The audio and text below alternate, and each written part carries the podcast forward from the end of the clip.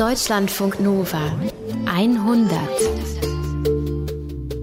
Diese 100 ist eine Wiederholung vom 15. Juli 2016. Herzlich willkommen zu 100, dem Platz für gute Geschichten bei den Radiowissen. Heute mit einer Folge, ähm, bei der ihr hoffentlich am Ende, naja, glücklicher seid als vorher. Glücklich in dem Sinne, weil da vielleicht euch ein Gedanke kommt, ja, sowas wie, wie gut geht's mir eigentlich? Denn vermutlich, jeder, der zuhört, wird ein paar Probleme haben in seinem Leben, aber wahrscheinlich nicht so ein elementares Problem wie die Menschen, um die es bei uns heute geht. Denn die haben Probleme mit Wasser. Genau, die haben nämlich kein Wasser. Das ist eigentlich das, worum es bei uns heute in der Sendung vorwiegend geht, um Menschen, die in einer Lebenssituation sind, in, denen, in der das Wasser fehlt, äh, wo die Flussbetten ausgetrocknet sind, der Boden verkrustet ist und einfach nichts mehr wächst und gedeiht. Julia Roche, du bist Redakteurin der Sendung, du hast Geschichten gesammelt. Worum geht es denn da im Kern?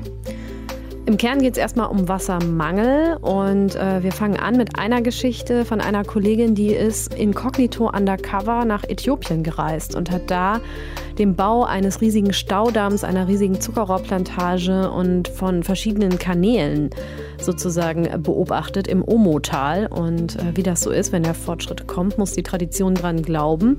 Und das ist da auch so, da leiden nämlich die Nomadenvölker drunter. Dann haben wir noch eine zweite Geschichte, da geht es um den Aralsee. Da sieht es jetzt so aus, wie es vielleicht irgendwann in Äthiopien aussehen könnte, nämlich extrem trocken. Ja? Also da ist kein Wasser mehr drin, es ist eine Salzkruste auf dem Boden. Man kann mit dem Jeep über das sozusagen über den Seegrund fahren und ein paar Sträucher sich anschauen. Und das hat eine Kollegin von uns, die Vlada Kolosova, ja, gemacht. Völlig spooky, diese Mondlandschaft da.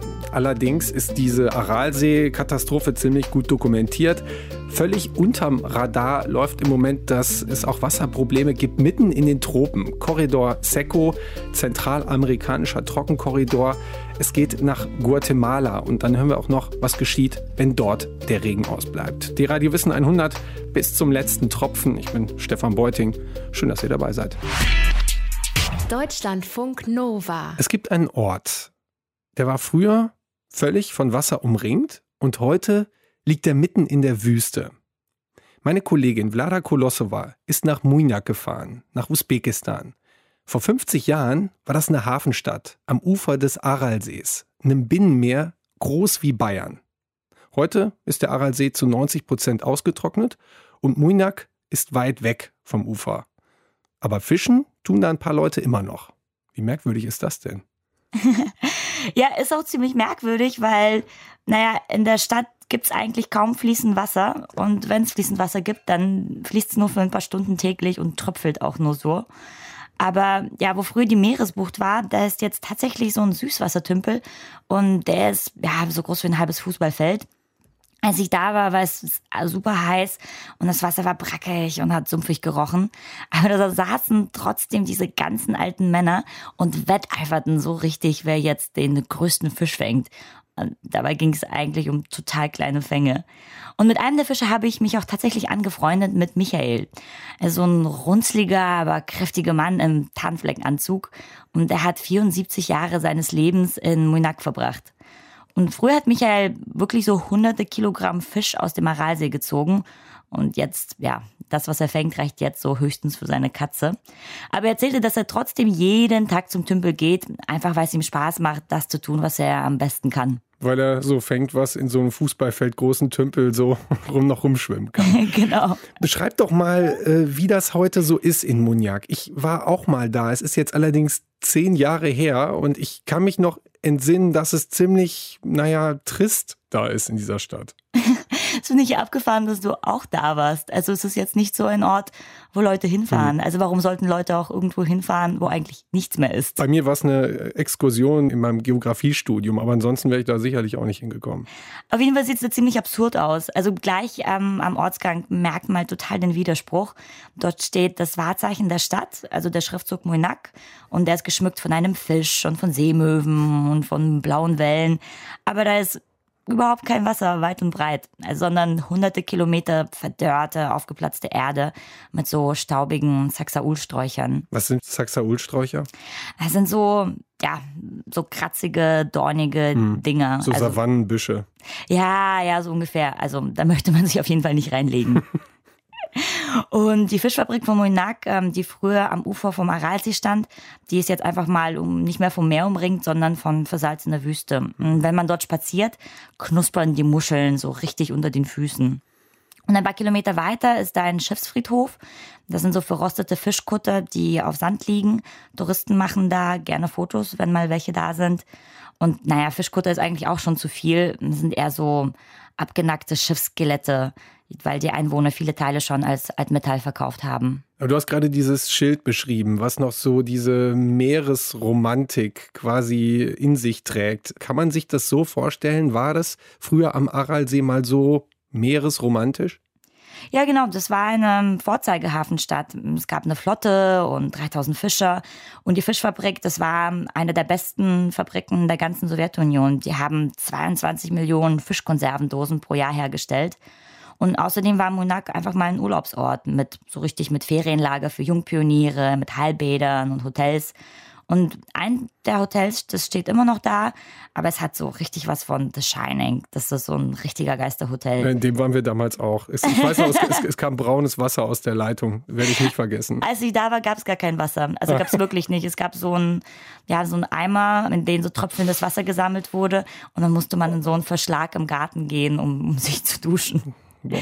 Ja, also als ich da war, standen so einfach mal 19 von 20 Zimmern leer. Hm. Außer ähm, mir und meine Freundin gab es eigentlich keine anderen Gäste.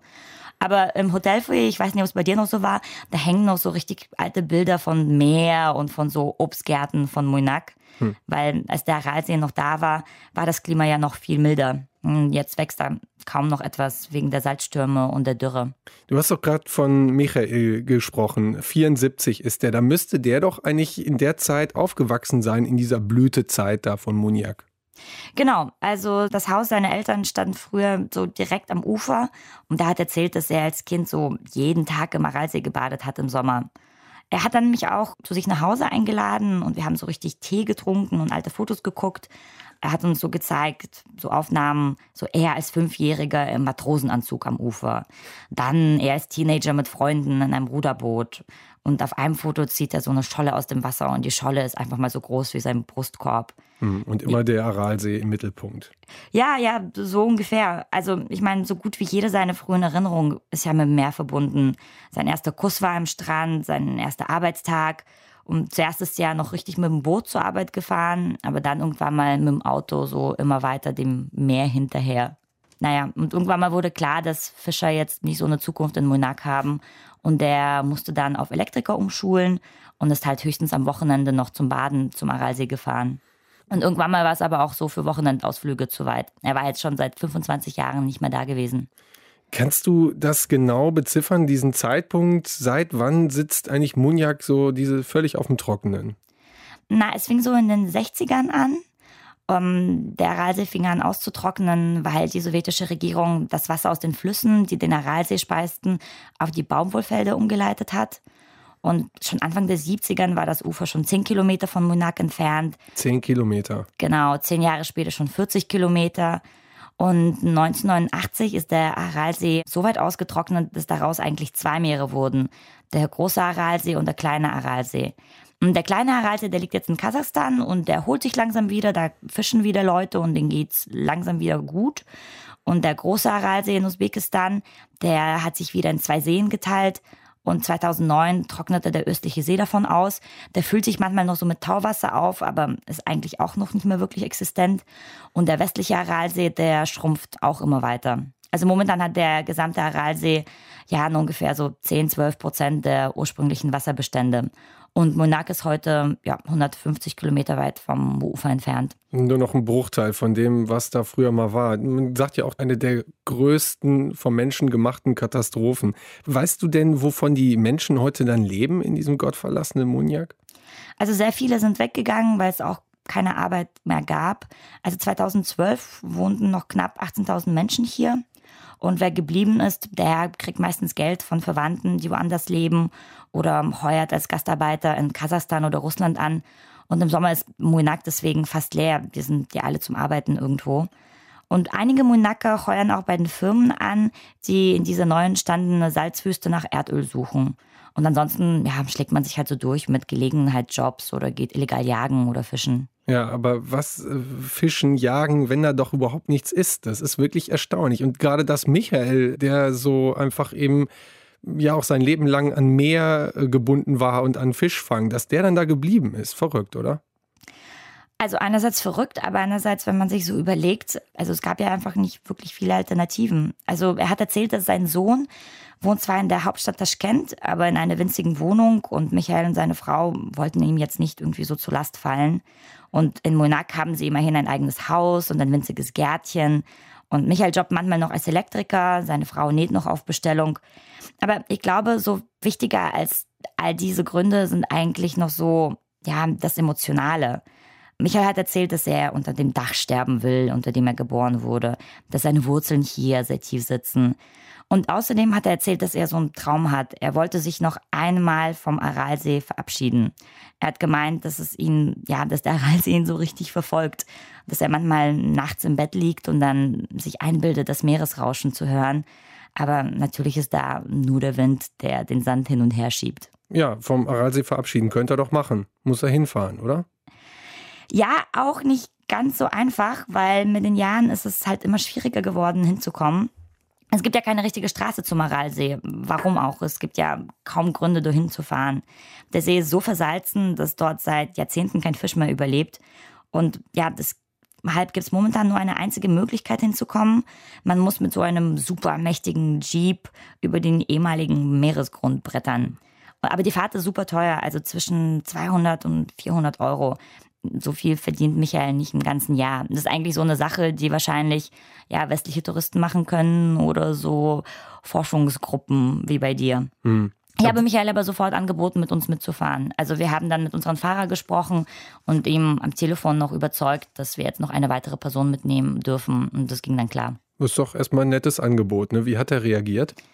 Ja, zuerst wollte er das gar nicht annehmen, hat ewig lang gesagt, ja, das macht euch Umstände. Wir haben aber gesagt, nee, hm. nee, kein Problem, es kostet nichts extra und wir freuen uns, dass du mitkommst. Vielleicht kannst du uns nochmal extra was erzählen. Und dann war er aber Feuer und Flamme, er hat sich dann ewig bedankt und uns ein Dutzend Male die Hände geschüttelt und sich dann nochmal bedankt.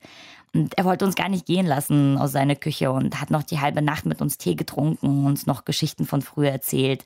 Über jeden einzelnen Riesenfisch, den er aus dem Aralsee gezogen hat.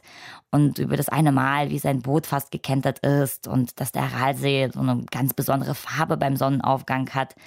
Ja, aber am nächsten Morgen, da wollte er plötzlich gar nicht mehr mitfahren. Also er hat euch gesagt, äh, er kommt mit, er hat sich total darauf gefreut und dann hat er seine Meinung geändert. Was ist passiert? Ja, weiß man nicht so richtig. Also seine Ausrede hat eigentlich gar keinen Sinn ergeben. Er kam zum verabredeten Treffpunkt super früh, das heißt, er ist richtig aus dem Bett rausgekommen, ja. bedankte sich dann noch einmal, schüttelte uns wieder die Hände und dann nochmal. Und dann hat er gesagt, ja, wir können leider nicht mit, er ist mit seinen Kumpels zum Fischen verabredet.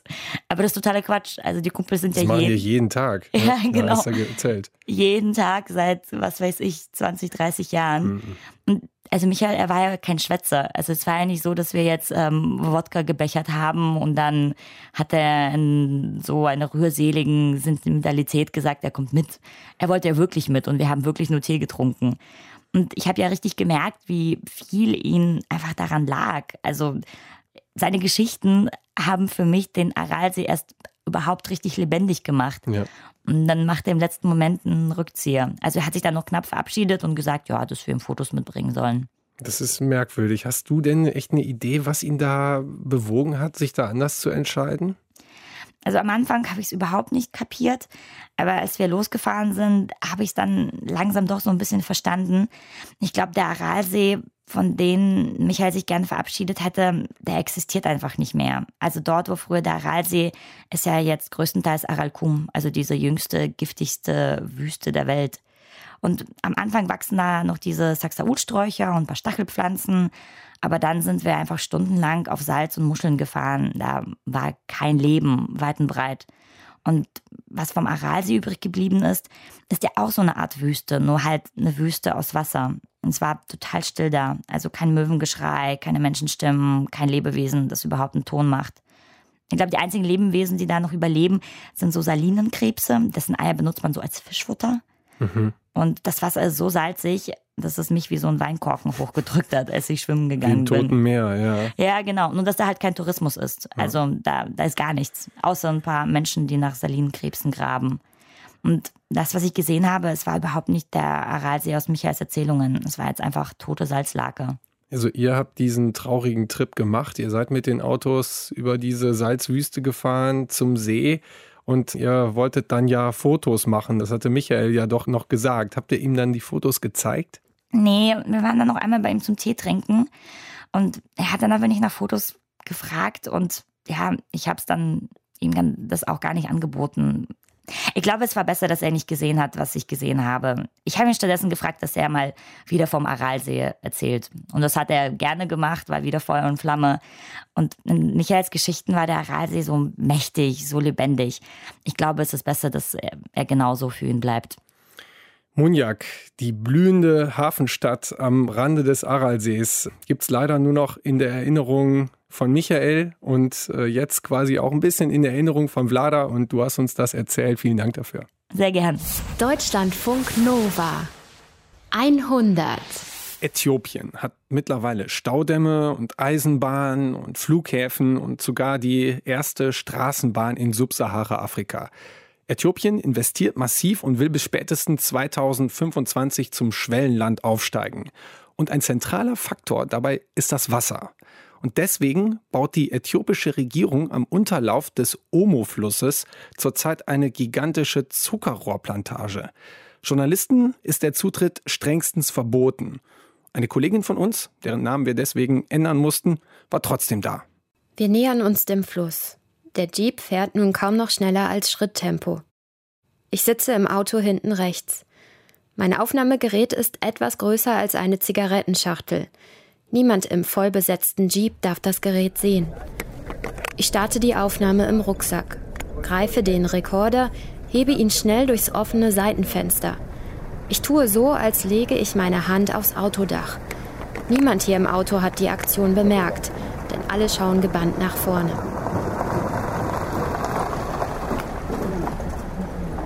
Vor der Brücke sitzen zwei Wächter im Schatten. Mir stockt kurz der Atem wegen des Aufnahmegeräts in meiner Hand. Sie winken uns durch. Auch ihnen ist das Gerät nicht aufgefallen. Wir fahren langsam über die Brücke.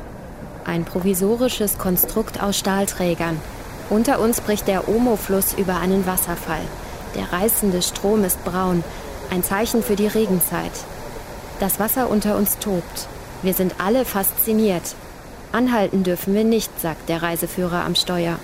Fotos machen ist strengstens verboten. Und zwar wegen dem, was direkt vor uns liegt. Und weshalb ich hier bin. Am anderen Ufer zweigt eine Trennwand einen Teil des Flusses ab. Es ist der Anfang eines mächtigen Kanals, etwa 15 Meter breit. Das braune Wasser fließt hier nur noch träge. Die Wände des Kanals sind fast senkrecht. Alles ist neu. Die Kunststoffplanen schauen oben noch heraus. Die flache Buschsavanne ist von Bulldozerspuren zerpflügt. Der Kanal ist Teil eines gigantischen Bewässerungssystems. Und Äthiopien will unbedingt verhindern, dass die Welt davon erfährt. Wir fahren weiter. Eine Minute später haben wir einen Grund zu stoppen. Paviane sitzen am Kanal und trinken. Ein ideales Fotomotiv für eine Touristin. Ich nutze die Gelegenheit und schieße ein Foto nach dem anderen. Von dem Kanal. Die Affen interessieren mich nicht. Mir geht es nur um die Baumaßnahmen und bei jedem Auslösen denke ich, hoffentlich merkt niemand, dass ich eine Journalistin bin. Ich bin aufmerksam geworden auf die Vorgänge hier im Omotal durch einen Artikel des BBC-Reporters Matthew Newsom. Vor anderthalb Jahren hat er versucht, eine offizielle Akkreditierung zu bekommen. Vergebens.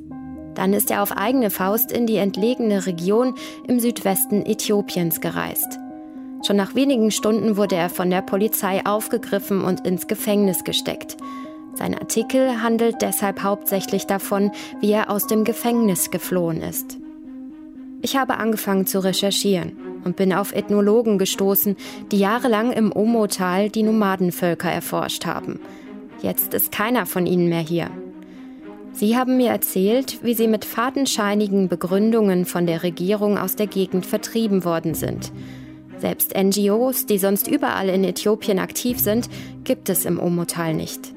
Deren Verträge wurden nicht verlängert. Äthiopien ist eine Einparteiendiktatur. Seit Jahren werden riesige Bauvorhaben durchgesetzt. Straßen, Flughäfen, Staudämme und Eisenbahnbauten. Ob die Menschen das wollen? Gefragt werden sie nicht. Manche sprechen deshalb auch von einer Entwicklungsdiktatur. Das große Vorbild ist China.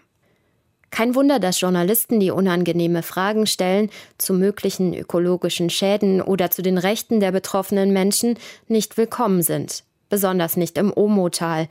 Wenn ich trotzdem von dort berichten will, dann geht das nur verdeckt als Touristin.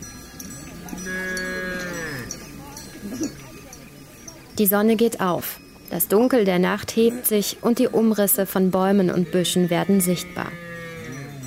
Dazwischen stehen einfache Rundhütten aus Holzstöcken, darauf ein Strohdach. Die Hütten sind weitläufig umzäunt mit Ästen und Dornen. In dieser Umzäunung stehen Dutzende Kühe. Die Tiere sind ruhig. Die Rinder sind der einzige Besitz der Menschen hier. Ich bin in einem Dorf der Mursi im Omo-Tal. Wir haben hier Unterschlupf gefunden, nachdem wir den Omo-Fluss überquert haben. Ich habe in meinem Zelt geschlafen, mitten im Dorf. Das Dorf erwacht langsam. Die Mursi schlafen unter freiem Himmel zwischen ihren Rindern, auf Kuhledermatten. Als Kissen dient ein kleiner Holzschemel, den sie tagsüber auch als Stuhl benutzen. Im ganzen Dorf blanke, festgetretene Erde. Die Kinder machen sich ans Melken der Kühe. Mit den ersten Lichtstrahlen kommen auch die Fliegen. In Trauben sitzen sie an den Augen und den Nasenlöchern. Die Menschen im Dorf sind nahezu nackt. Sie hüllen sich lediglich in ein Tuch, das gleiche, das sie auch als Decke zum Schlafen nutzen. Viele Frauen haben eine merkwürdige Unterlippe. Sie sieht aus wie ein dicker, schrumpeliger Regenwurm. Das ist die aufgeschnittene Lippe, in der die Frauen an Festtagen oder wenn Touristen kommen, ihren verzierten Tonteller klemmen. Diese untertassengroße Scheibe macht die Mursi-Frauen zu begehrten Fotomotiven. Um nicht aufzufallen, gebe auch ich der einen oder anderen Frau 10 Bir, umgerechnet 30, 40 Cent, um sie fotografieren zu dürfen. So friedlich hier alles wirkt, der Unmut unter den Mursis ist groß. Die Regierung versteht uns nicht. Im Gegenteil, sie belügen uns nur. Niemand weiß, dass ich die Gespräche aufzeichne. Meinen Rekorder trage ich unter einem Buch. Keiner darf das Gerät sehen. Auch nicht unser Reiseführer, der für mich übersetzt. Weil niemand weiß, dass ich aufnehme, kann ich die Namen meiner Gesprächspartner nicht preisgeben. Deshalb sind auch die Stimmen verfremdet. Die 10.000 Mursi sind wie die anderen zwölf Stämme des Omo-Tals Nomaden. In dem Dorf sehe ich keine Spuren von Reichtum oder Fortschritt. Die Kinder gehen nicht in die Schule. Die Hütten sind bis auf wenige Kochutensilien und die Kuhledermatten kahl. Der ein oder andere Mursi hat ein Handy und fast alle Männer tragen über die Schulter eine Kalaschnikow. Wegen der vielen Rinderdiebe, sagen sie mir. Die Stämme verstehen sich mittlerweile besser. Früher haben wir uns die Rinder gegenseitig geklaut. Heute versuchen wir uns gegenseitig zu helfen. Nicht nur die Mursi haben Angst vor dem, was sich ein paar Kilometer weiter von hier am Omo-Fluss abspielt. Es werden gerade Blechhütten für uns gebaut, unten am Fluss. Wir werden dorthin ziehen und unsere Kultur aufgeben müssen. Und wehe, das kritisiert einer. Die Regierung hat überall Spione, auch unter den Mursi.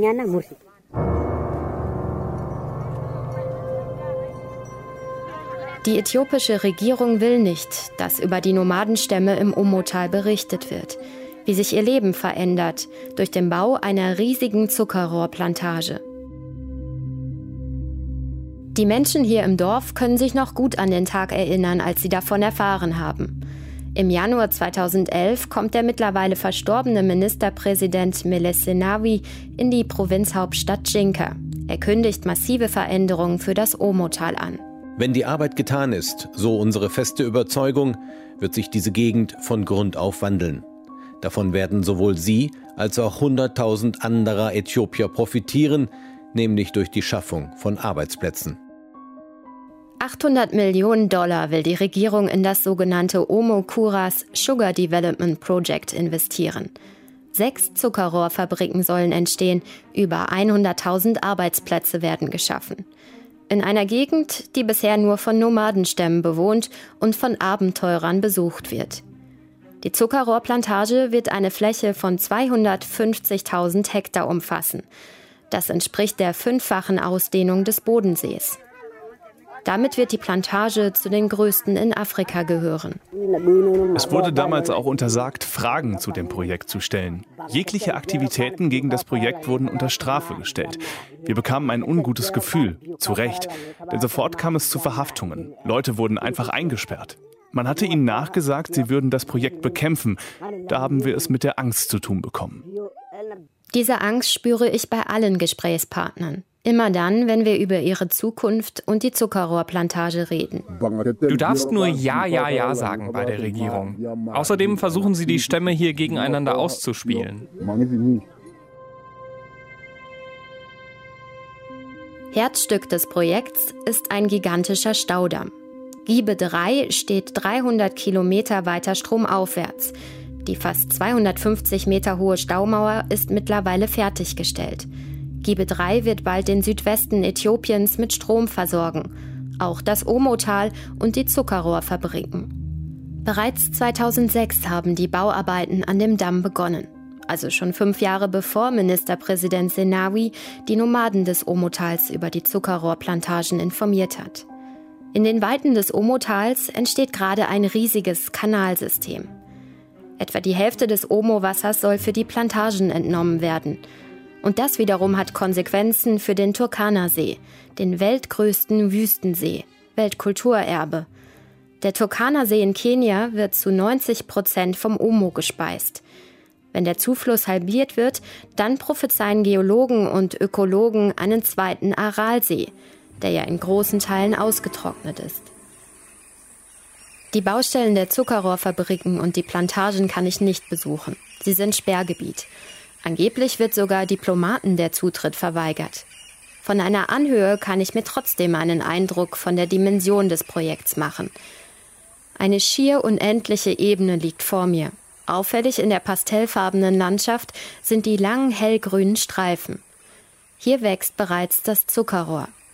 Mit dem Teleobjektiv der Kamera erkenne ich die Baustellen der Fabriken. Kräne, Betonträger, Stahlkonstruktionen. Einlass haben nur Arbeiter und die Stämme des Tals. Noch. Wir können unsere Rinder noch zum Omo treiben, um sie zu tränken. Aber das ändert sich bald. Es werden Zäune gebaut. Danach sind wir auf die Wasserlöcher angewiesen. Und die sind zu klein für unsere Herden. Wir werden die Tiere also verlieren.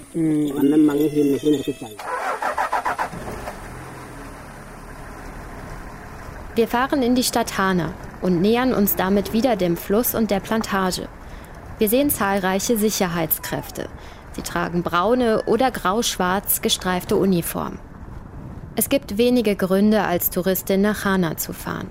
Mir ist mulmig. Dem Reiseführer sage ich, dass ich Proviant kaufen möchte. Mir fällt sofort auf, dass Hana eine junge Siedlung ist.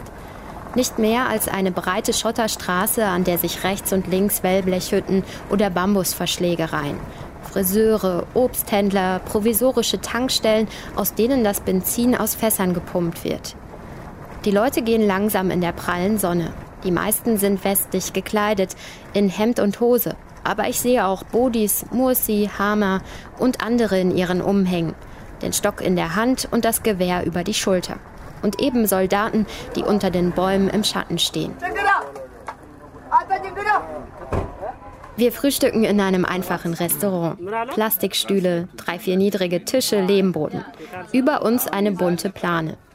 Tee gibt's hier und Omelette und die neuesten Informationen und Gerüchte. Die Frau, der das Restaurant gehört, ist erst seit zwei Jahren hier. Die Geschäfte gehen gut. Fast jeder Laster, der hier durchkommt, hält in Hana. Ich bin zufrieden. Aber ohne die Plantage wäre ich nicht hier. Die Gespräche finden in freundschaftlichem Plauderton statt und werden durch meinen Reiseführer übersetzt. Ich muss ständig darauf achten, meine Fragen nicht wie eine Journalistin zu stellen. Die Frau berichtet von Spannungen, die sich in Hana häufen. Mein Aufnahmegerät läuft versteckt im Rucksack mit. Die Stimmung hier ist merkwürdig, sehr gespannt. Es kam in den letzten Wochen immer wieder zu Gewalt. Das sind oft Racheakte, heißt es.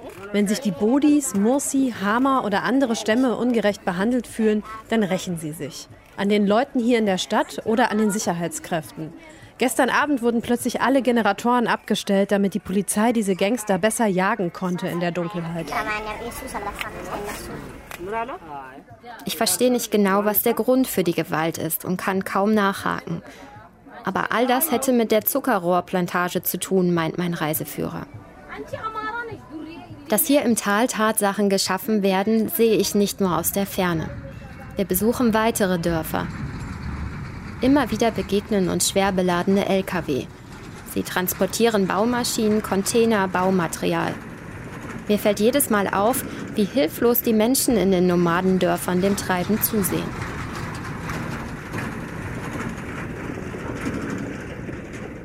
In einer Siedlung nicht weit entfernt von Hana lerne ich ein Stammesmitglied der Bodis kennen, der als Wächter auf einer der Fabrikbaustellen gearbeitet hat. Wir sitzen unter einem Baum im Schatten. Ich habe den Job wieder aufgegeben, obwohl der okay war und ich gutes Geld verdient habe. Meine Herde hier im Dorf habe ich behalten.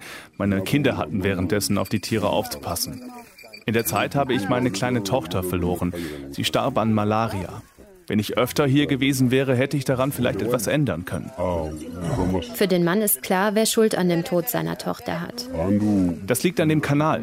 Der fließt ganz langsam und führt auch in der Trockenheit viel Wasser. So viel Malaria hatten wir früher nicht hier in der Trockenzeit. Die Bodis siedeln näher am Omo-Fluss als die meisten anderen Stämme. Die Bodis seien die ersten gewesen, die von dem Projekt betroffen waren, erklärt mir ein anderer Mann. Die Arbeiter schieben mit ihren Bulldozern alles beiseite. Wir sind dann vor den Bäumen unserer Urahnen in die Knie gegangen und haben darum gefleht, diese stehen zu lassen. Sie haben dann drei, vier stehen gelassen. Heute sitzen die Arbeiter selber darunter und genießen den Schatten. Aber drumherum ist braune Wüste. Und die Berge aus Gras, Büschen und Bäumen, die sie mit ihren Baggern zusammenschieben, die brennen sie ab mit Flammenwerfern. Überall brennt es hier. Wir sitzen auf dem Boden und schauen in den Himmel. Da und dort steigen Rauchsäulen auf. Es kommen jetzt Hunderttausende von Hochland-Äthiopiern hierher, um in den Fabriken zu arbeiten. Die bringen Pornofilme auf ihren Handys mit und Prostituierte. Unsere Krieger gehen zu den Frauen, auch um neue Stellungen auszuprobieren. Und es gibt hier mittlerweile viel Alkohol. Die Männer erzählen viel. Sie sind frustriert und überlegen gar nicht mehr, ob hier vielleicht irgendwo Spitzel sitzen. Wahrscheinlich ist es ihnen egal.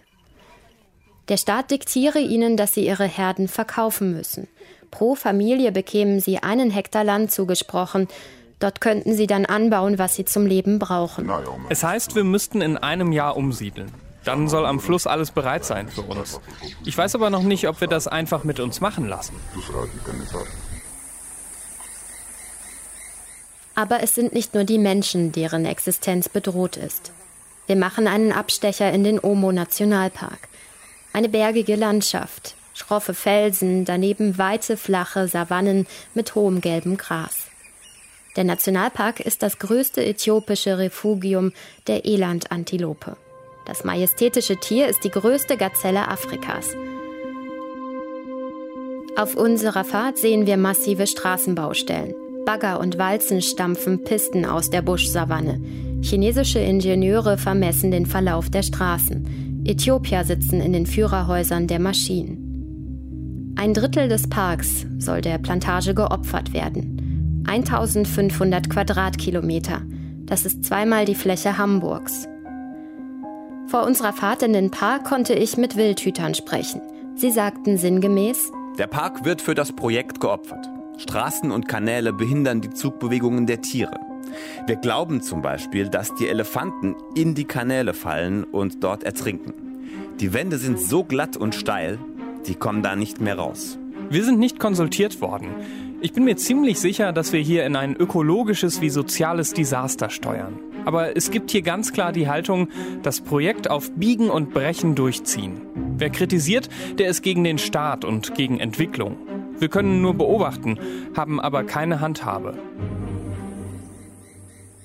Noch erlebe ich den Omo-Nationalpark als entlegene Rückzugsstätte für seltene Säugetiere und Vögel. Aber ihr Lebensraum wird sich demnächst dramatisch verändern. Auf der Rückfahrt in das Dorf, in dem wir zelten, sehen wir mit einmal einen Häuserkomplex, mitten im Busch. Einstöckige Gebäude mit Wellblech gedeckt. Die Fenster und Türen sind vernagelt. Der Reiseführer erzählt, das sei einmal eine Schule und eine Krankenstation gewesen. Die Station wurde aber geschlossen, nachdem die Mursi die Lehrerin erschossen hatten. Kurz vorher sei ein Mursi-Kind von einem Auto überfahren worden. Der Fahrer sei geflohen und der Stolz der Mursi gebiete es, Rache zu nehmen. Die Lehrerin sei eine Vertreterin der Hochland-Äthiopier gewesen. Nur die haben Autos in der Gegend. Ich bin zurück im Dorf. Es ist Abend. Die Sonne geht schnell unter. Die Tiere werden zurück in den Kral getrieben. Die sieben Familien besitzen zusammen rund 1000 Tiere. Die Mursi-Männer haben Besuch bekommen von den Bodis. Die Männer trinken Areke, ein aus Mais gebrauter, milchiger, hochprozentiger Likör. Die Frauen kochen und versorgen das Vieh, so wie immer. Den Männern ist der Alkohol deutlich anzumerken. In den Dörfern wird fast jeden Abend getrunken. Die Stimmung ist gereizt. Ein Reisebegleiter versucht zu übersetzen. Früher haben wir die Waffen gegen euch gerichtet, weil ihr unsere Rinder geklaut habt. Heute sollten wir sie gegen die richten, die uns unser Land nehmen.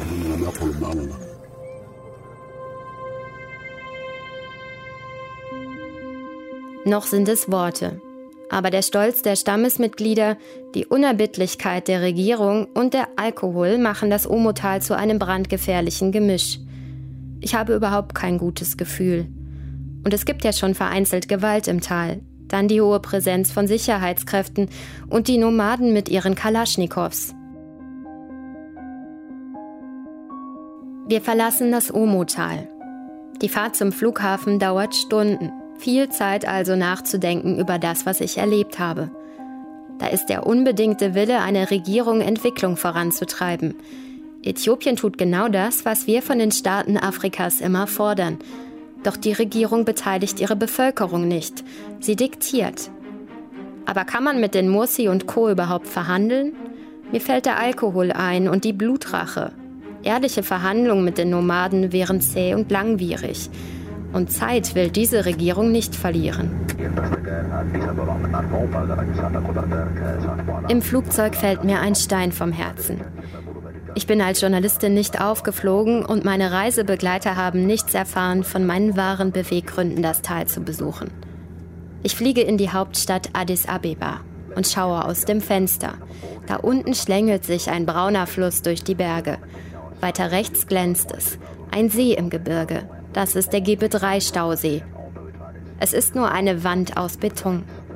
Aber eine Staumauer, die so viel verändert. Äthiopiens Pläne, den Omu-Fluss aufzustauen und was das für die Nomaden und die Natur im Nationalpark bedeutet. Deutschlandfunk Nova 100. Mein Bild von Guatemala war so bislang Tropen, tolle Vulkane, wilde Natur, einzigartige Indigenkultur. Und was ich gar nicht geglaubt hätte, ist, dass dieses Land mitten in den Tropen ein ernsthaftes Problem mit Wasser haben könnte. Guatemala steckt in einer schweren Hungerkrise. Es ist das dritte trockene Jahr in Folge. Deswegen sind wir hier. Acht Journalisten und die Hilfsorganisation Arbeiter-Samariter-Bund, kurz ASB. Start- und Endpunkt unserer Reise ist Guatemala City. Die Hauptstadt liegt in sicherer Entfernung zum ländlichen Elend. In Autostunden etwa fünf. In Wahrheit liegen Welten dazwischen. Am ersten Abend ist die Journalistengruppe eingeladen. Ein Empfang in guter Gesellschaft. Wo genau kann ich leider nicht sagen. Es könnte Verwicklungen geben. Den Tag über haben wir jedenfalls mit Parlamentsabgeordneten und Verantwortlichen aus Katastrophenschutzbehörden geredet, sogar mit dem Umweltminister. Die Dürre, der Hunger, der Cambio Climatico, also der Klimawandel. Alles sehr schlimm. Das habe absolute Priorität, sagen unsere Gesprächspartner.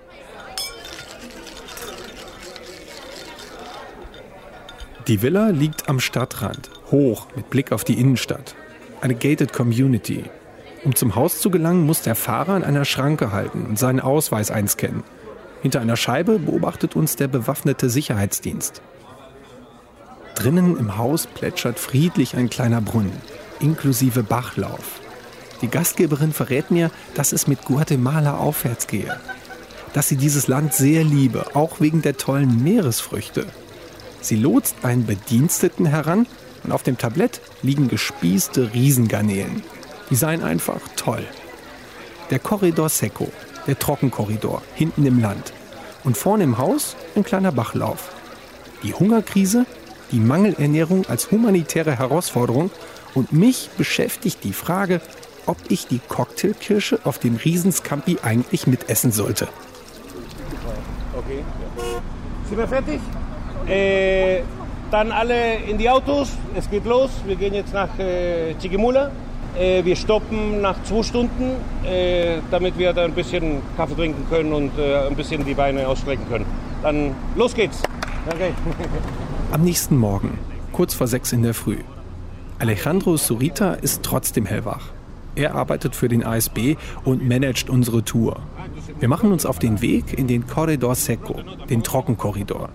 Die Region im Osten Guatemalas, in der es in den letzten zehn Jahren immer wieder zu Trockenheit und Dürre kam. Vor allem Honduras, El Salvador und Guatemala sind betroffen. 3,5 Millionen Menschen hungern und sind auf humanitäre Hilfe angewiesen. Unser Ziel heute? Das Dorf Tituque Abajo, Bezirk Olopa. Fünf Stunden Fahrt sind das. Wir fahren vorbei an üppigen Palmen, grünen Wiesen, prallen Maisfeldern. Die Dürre scheint hier lokal begrenzt. In den letzten Tagen hat es ja noch mal geregnet hier in, in der Region Chiquimula. Und von daher äh, wird es jetzt wahrscheinlich ein bisschen grüner sein. Aber es ändert nichts an der Tatsache, dass eben der Regen während diesen Dürrephasen auch zum falschen Zeitpunkt fällt. Und das ist eben ein großes Problem für die Aussaatzyklen und äh, für die Pflanzen, weil die nicht an diese unregelmäßigen Regenfälle angepasst sind. Alex Mautz gehört auch zum ASB-Team. Er koordiniert die Hilfsprojekte in Guatemala. Vor zwei, drei Stunden sind wir in äh, Weg von Guatemala Stadt nach Chiquimula an einigen Maisfeldern vorbeigekommen, wo der Mais fast schon einen Meter hoch war. Äh, und hier in der Gegend sind die Pflanzen vielleicht 20 Zentimeter hoch. Damit der Mais wächst, muss es vor allem in der Blütezeit regnen. Das hat im letzten Jahr überhaupt nicht funktioniert. Es gibt zwei Ernten im Jahr. Einmal im August, September und dann im Dezember, Januar. Wenn es in der zweiten Julihälfte nicht regnet, ist die erste und wichtigste Pflanzsaison verloren. Je schlechter die Ernten ausfallen, desto größer der sogenannte Hungergap, also die Lücke, die entsteht, wenn die alte Ernte aufgebraucht ist und die neuen Pflanzen noch nicht reif sind. Die hatten Ernteverluste von bis zu 90 Prozent. Und natürlich waren sie dann in einer Situation, wo sie überlegen mussten, äh, halten wir unser Saatgut zurück für die nächste Saatperiode und haben dann nichts zu essen oder haben wir jetzt was zu essen, dafür nichts mehr zu sehen? Olopa ist viel grüner, als ich gedacht hatte. Das ganze Dorf ist auf den Beinen, hat sich rund um den Gemeindesaal versammelt. Drinnen Säcke mit Mais und Bohnen und Flaschen mit Sonnenblumenöl. Nahrungsmittel für diejenigen, die es am nötigsten brauchen. Daneben riesige Wassertanks und Wasserfilter. Eine kleine Veranstaltung jetzt und danach ähm, werden die Lebensmittel den Familien gegeben und Wasserfilter auch. Was fehlt uns dann? Filter también. Wasserfilter werden auch verteilt heute. Die bedürftigsten Familien bekommen ein Paket aus Nahrungsmitteln und Wasserauffang und Filtertechnik. Dazu noch Schulungen. Wie lagere ich Lebensmittel? Wie kann ich Wasser auffangen und aufbereiten? Wie geht das mit der Hygiene? Die sattgrüne Landschaft, die Marimba-Musik. Idyllisch. Erst als wir in Richtung Kindergeschrei gehen, wird es ernst mit der Dürre. Auf einem kleinen Tisch steht eine Waage, ein Laptop, Maßbänder mit roten Markierungen. Und immer mal wieder sehr, sehr kleine, zerbrechliche Kinder. Lo podemos clasificar según, ¿verdad? De acuerdo a unas eh, tablas que tiene la OMS y nosotros lo podemos diagnosticar. Ein Gesundheitsmonitoring. Isabel arbeitet für eine lokale Hilfsorganisation, untersucht die kleinen Kinder. Es geht um akute Mangelernährung. Sie misst den äh, Arm und Oberarmumfang und, das, und die Farbe, die da äh, rauskommt, äh, wenn es rot ist, ist es akut unterernährt. Äh, wenn es gelb ist, ist es mittelunternährt und wenn es äh, grün ist, ist es ein Risiko. Ja. Guck, zum Beispiel jetzt. Daisy, ¿lo puedes hacer de forma que se vea para que le puedan sacar la foto? Das Maßband ist häufig im gelben und roten Bereich. Eines von 18 Kindern in der Region Chiquimula ist mangelernährt. ¿Cuánto tiempo estuvo abajo? Er war einen Monat unten. Sie war, äh, usted también estuvo abajo, ne? Sie war, äh, er war mit seiner Mutter, er wurde behandelt und jetzt ist er wieder zurück. Jetzt hat er, ist es schon besser, er hat immer noch äh, den kleinen Bauch hier. Was ist, äh, ¿qué es eso? Das sind äh, Wasser Retention, der Líquido. Water Retention, das ist typisch in- Einlagerung. Einlagerung von Wasser. Aber es, ¿Cómo te llamas? ¿Cómo te llamas? ¿Cuánto? José. José Elías. José Elias. Sí. Sí, muy amable. Sí. Er ist äh, stark äh, ma äh, akut mangelernährt. Und er ist behandelt worden. Er ist schon besser. Aber er hat immer noch den dicken Bauch wegen dem Wasser.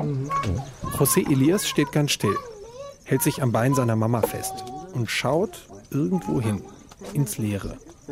Sein kleines Gesicht sieht so aus, als hätte er schon viel erlebt. Das lässt ihn älter wirken. Ich schätze ihn maximal auf vier. Er weinte viel. Der hatte, die Haare sind abgefallen. Da hat sich, er war drei Jahre alt. ¿Qué edad tiene ahora? Sieben Jahre. Sieben Jahre. Das ist starke chronische Mangelernährung. Das Wasser hat mit der Hygiene zu tun und mit äh, Magen-Darm-Krankheiten. Häufig triggern die Magen-Darm-Erkrankungen die Unterernährung. Erst ist der Organismus schwach und mangelernährt. Dann kommt die Infektion. Und dann wird's akut. Untersuchungen zeigen, mit Hygieneschulungen kannst du die Zahl der Magen-Darm-Infektionen innerhalb weniger Wochen von 60 auf 10 Prozent reduzieren. Mit Toiletten und fließendem Wasser auf 5 Prozent bis runter auf Null. In Europa gibt es aber beides nicht. Dafür viele kranke Kinder. Manchmal kann ihnen Aufbaunahrung helfen. Manchmal sind die Folgen irreparabel.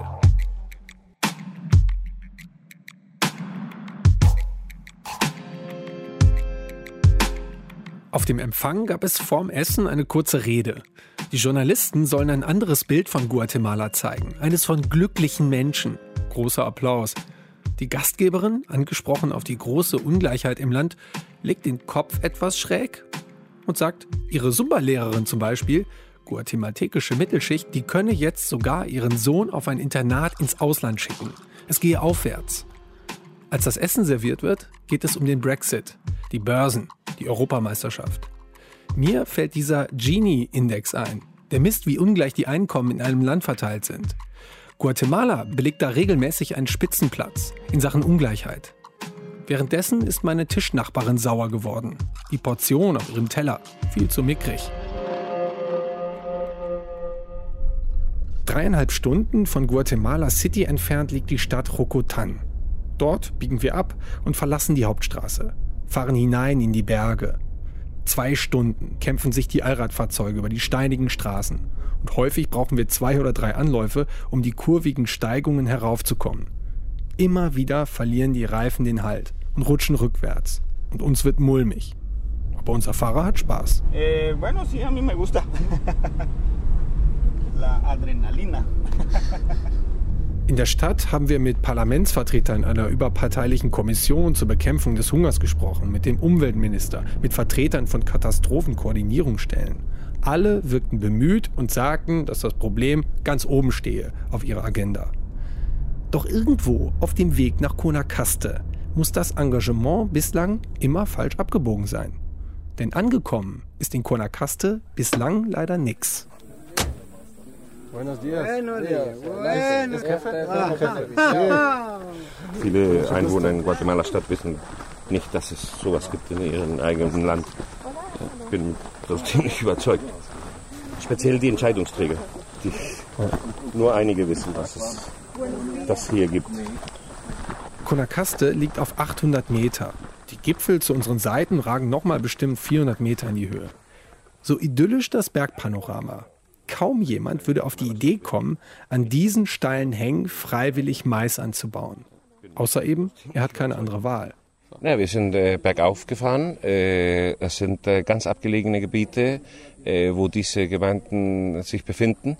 Äh, der Ursprung dieser Lage ist, dass es äh, die guten, das gute Land in den Tälern, das haben die Reichen. Und die Indianer wurden vor 100, 200 Jahren, mussten sie fliehen, damit sie nicht getötet werden, und sind hier hochgekommen. Und äh, das ist der Grund, warum sie in den Hängen äh, anbauen müssen. Das ist der Grund, warum sie hier leben und äh, hier fühlen sie sich geschützter. Elektrizität nicht bezahlbar. Feste Behausungen Fehlanzeige. Juan lebt mit seiner Frau in einer kleinen Hütte. Holzpfähle drumherum, oben drüber ein Rieddach. Von der Decke herunter ragt durch ein kleines Loch eine goldene Stange aus Sonnenlicht. Der Rauch vom offenen Herd zieht in Schwaden dadurch. Esta es mi cocina. Sí. Es mi. Juans Frau Maria und ihre älteste Tochter backen Tortillas. Drei ihrer Kinder schauen mit großen Augen zu uns herüber. Das kleinste döst weiter hinten in einer Hängematte.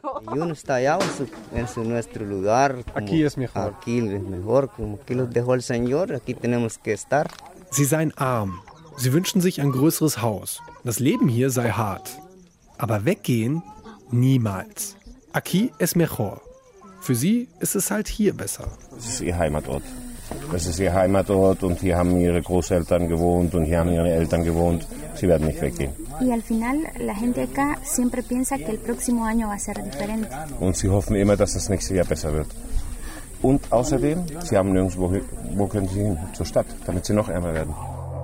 Wenn Weggehen nicht in Frage kommt und hierbleiben keine Perspektive bietet, was dann? Hay que ir por la carretera, hay que subir una cuesta y ir para arriba.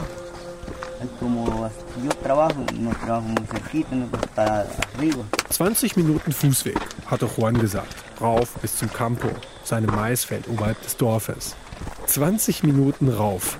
Aber wie? Als wir den Berg raufgehen, ist der so steil, dass ich immer wieder ein Stück zurückrutsche. Trotz Wanderschuhen, trotz Profil. Ich schwitze und keuche, während wir aufsteigen. Juan hat übrigens Überziehschuhe aus Gummi, praktisch ohne Sohle. Er rutscht nicht, er keucht nicht, er ist angepasst an das Leben hier, an den Maisanbau, auf einem unmöglich steilen Stück Erde. Woran er nicht angepasst ist, das ist der Klimawandel, diese Dürre, cuando desarmamos la tierra. Eso es su, tra su lugar de trabajo aquí, ¿verdad? Sí, solo ese pedazo este es de otro, ja. De otro dueño que trabaja. Ja, das ist Juans Arbeitsplatz. Steil wie ein Weinberg. Heiß, sehr trocken. Juans Machete macht am oberen Ende einen scharfen Knick. Eine abgerundete Metallfläche, wie eine kleine Schaufel. Mit ihr gräbt er durch die staubtrockene, schluffige Erde. Immer wenn er das macht, lösen sich ein paar Krumen und kullern den Hang runter. So steil ist das Gelände. 0,37 Hektar hat der Acker. Etwas weniger als ein kleines Fußballfeld.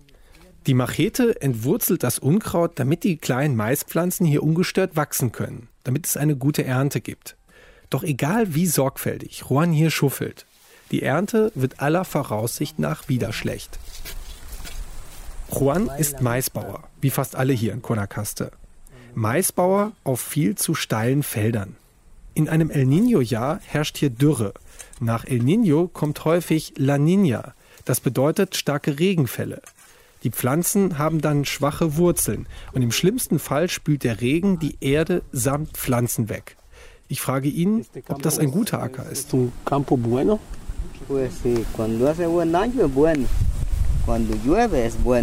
Ja, wenn es regnet, sei das hier ein gutes Feld.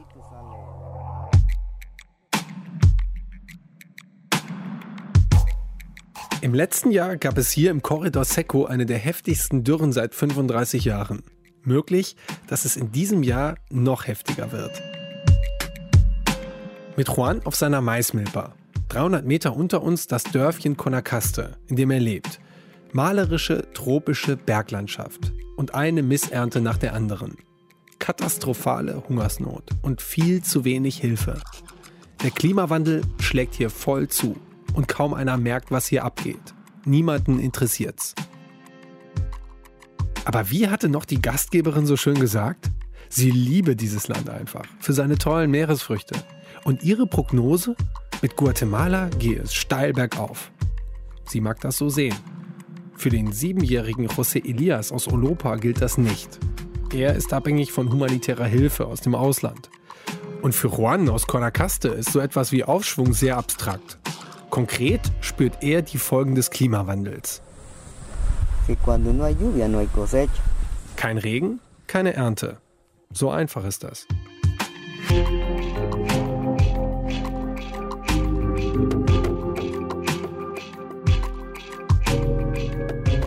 So, und das war's auch schon wieder. Das war die 100 über Wasser bis zum letzten Tropfen. Danke an Vlada Kolosova. Die hat uns von Michael erzählt, dem Fischer, dem das Meer abgehauen ist.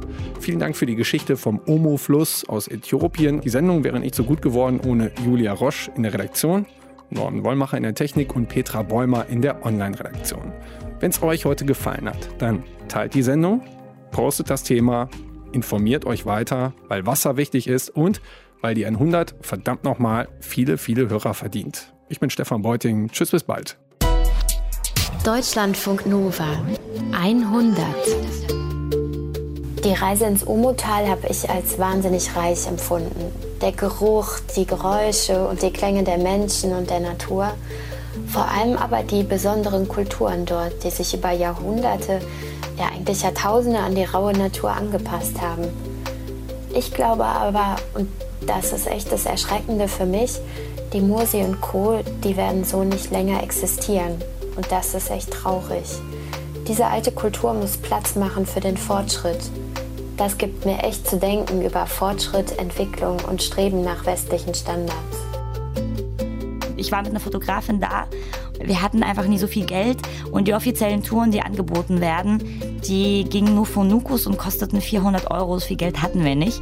Und dann haben wir über Freunde von Freunden von Freunden äh, unseren Fahrer gefunden. Der hat nur 200 Euro von uns genommen. Der Deal war aber ein bisschen, dass er mit uns trinkt.